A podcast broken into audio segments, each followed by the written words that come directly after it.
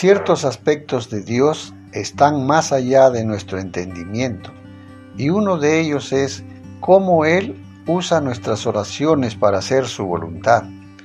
Aunque el Señor es el Dios soberano, omnipotente y omnisciente, que no necesita la ayuda de nadie, ha decidido permitirnos participar en la realización de sus planes divinos por medio de nuestras oraciones. Nehemías se sintió impulsado a orar después de enterarse de las dificultades de los judíos que habían regresado a Jerusalén después del cautiverio babilónico.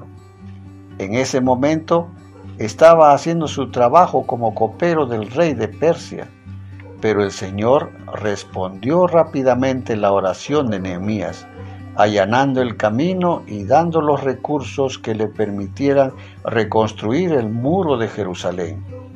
Aunque es posible que no veamos respuestas tan dramáticas y obvias cuando oramos, el Señor todavía quiere que le presentemos nuestras necesidades y creamos que Él responderá de una manera que dé a conocer su voluntad para nuestra vida.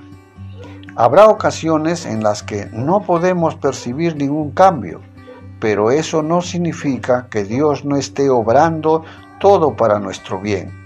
Y recuerde que incluso cuando no oramos como deberíamos, el Espíritu Santo ayuda a nuestra debilidad intercediendo por nosotros de acuerdo con la voluntad del Padre Celestial. Que Dios los bendiga.